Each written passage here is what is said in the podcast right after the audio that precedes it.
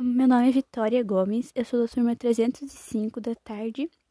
Eu vim falar como seria o mundo sem a eletricidade. Bom, o, o mundo seria praticamente primitivo.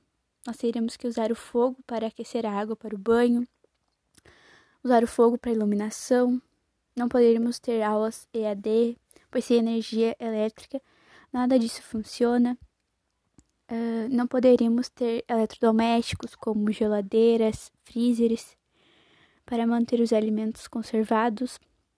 A tecnologia seria escassa, muitas pessoas iriam trabalhar nos campos, com agricultura. Praticamente não, não haveria movimento à noite, porque, tipo, não haveria iluminação adequada. adequada. Uh, também haveria menos poluição tecnológica.